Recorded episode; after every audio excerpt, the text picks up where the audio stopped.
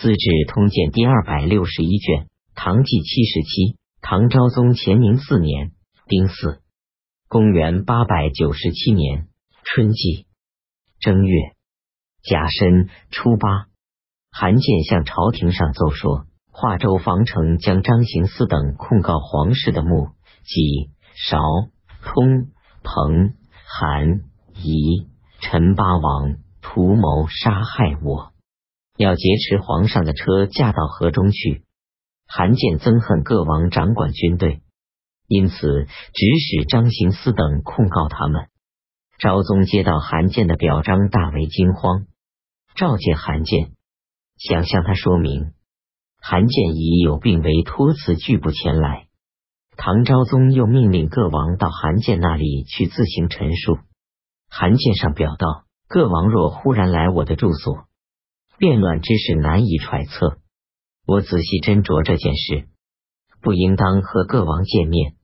韩建又说，各王应当自动避开嫌疑，不可轻举妄动。陛下如果因为同祖同宗的友爱之情而宽容他们，就请依照旧制，命令诸王回到十六宅，精心挑选师傅，教他们学习诗文书画。而不让他们掌管军队、干预朝政。韩建并且说，请求解散各王手下的乌合之众，以光大大唐皇室子孙的教化。韩建担心唐昭宗不依从他的意见，就带领手下精壮士兵围困昭宗的行宫，表彰奏书接二连三的向朝廷呈递。昭宗不得已，在这天傍晚。诏令各王所管领的军中士兵全都解散，遣回田间故里，强迫诸王回到十六宅。各王原有的盔甲兵器全部交给韩建掌管。韩建又上奏说：“陛下挑选贤良，任用能人，这样足可以清除祸患，平定战乱，何必另外设置安盛、捧臣、保宁、玄化？”这四支亲军呢？显然皇恩有厚薄亲疏之分，与没有偏向、没有私党这样的王道相背离。况且这四支陛下亲军里，聚集的都是市镇里相中游手好闲、奸邪狡猾的无赖。他们的平静安居的时候，还企图作乱、惹祸、发动变乱。当朝廷遇到艰难处境，他们一定不会为陛下效力的。可是现在却让这帮人拉弓拔刀，紧紧的跟随陛下的车驾。我私下里为陛下担惊受怕，请求立即把亲军全部解散。昭宗颁下诏书，又依从了韩建的意见，于是护卫昭宗的四支军队二万余人全部解散，天子的亲军完全裁撤了。捧日都头李云。当初在石门跟随护卫昭宗，功劳堪数第一。韩建又上奏朝廷，将李云在华州大云桥斩杀。韩建接着又向昭宗奏道：玄宗末年，永王李暂时调出京师到江南任职，马上就背叛朝廷，图谋不轨。代宗时，吐蕃侵入，拥立广武王李承洪。光启年间。朱梅叛逆作乱，拥立襄王李，他们都是靠着拥立皇族宗室的分支来笼络民心。现在奉陛下之命，在各地的皇室诸王，请求把他们全都召回朝廷。韩建还奏称，那些鼓吹仙术的方式，在皇宫出出进进，迷惑皇帝的耳目，应当一律禁止，不许他们进入皇宫。昭宗下诏，全都依从韩建的奏请。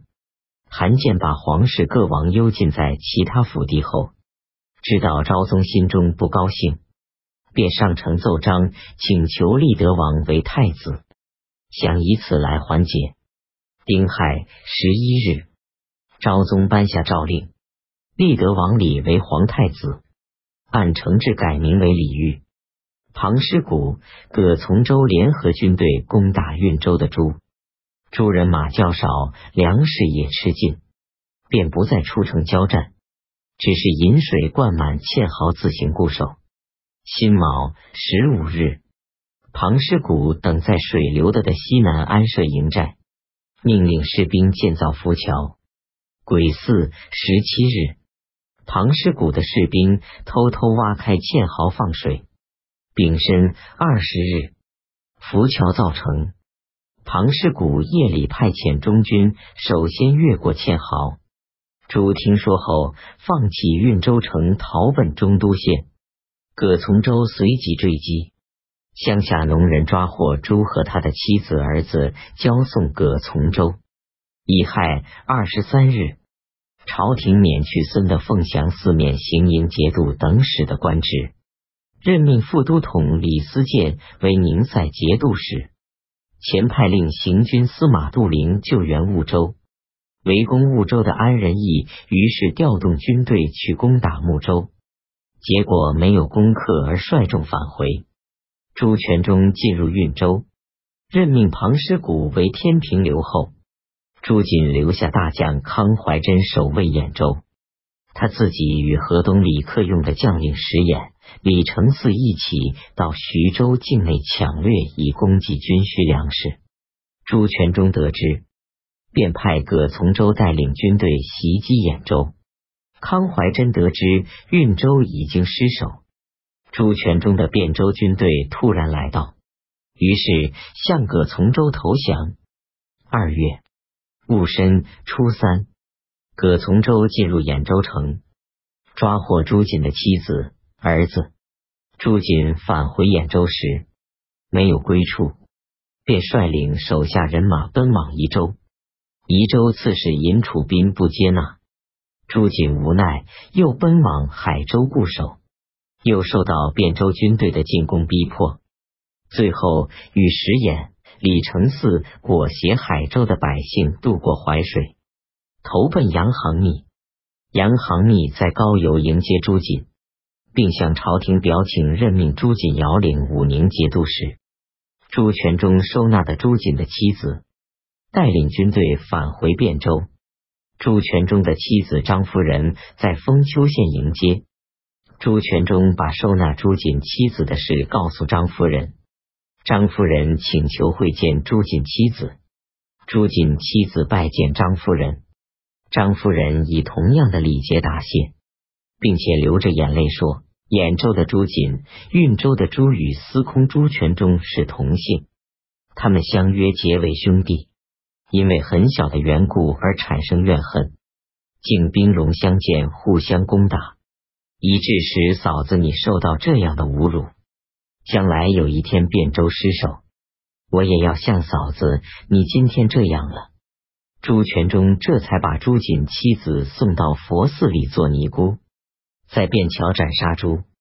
于是天平节度使管辖的运州、齐州、曹州、毕州。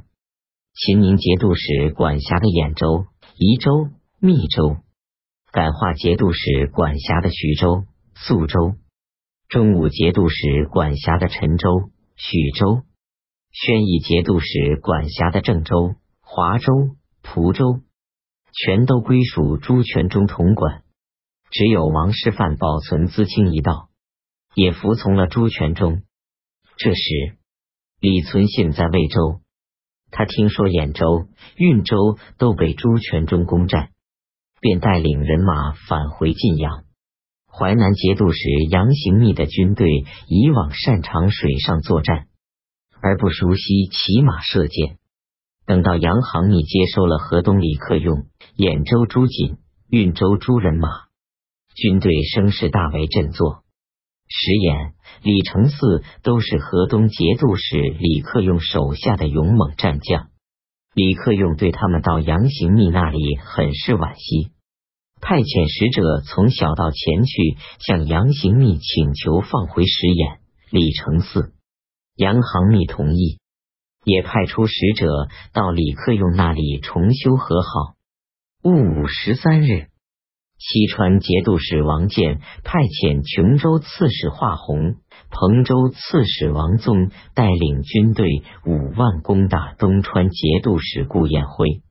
任命荣州刺史王宗锦为凤翔西南行营先锋使。在梓州玄武县打败凤翔节度使李茂贞的将领李继辉等。李继辉本来姓杨，名崇本，是李茂贞的养子。即位十四日，朝廷诏令天下大赦。唐昭宗到行庙祭献。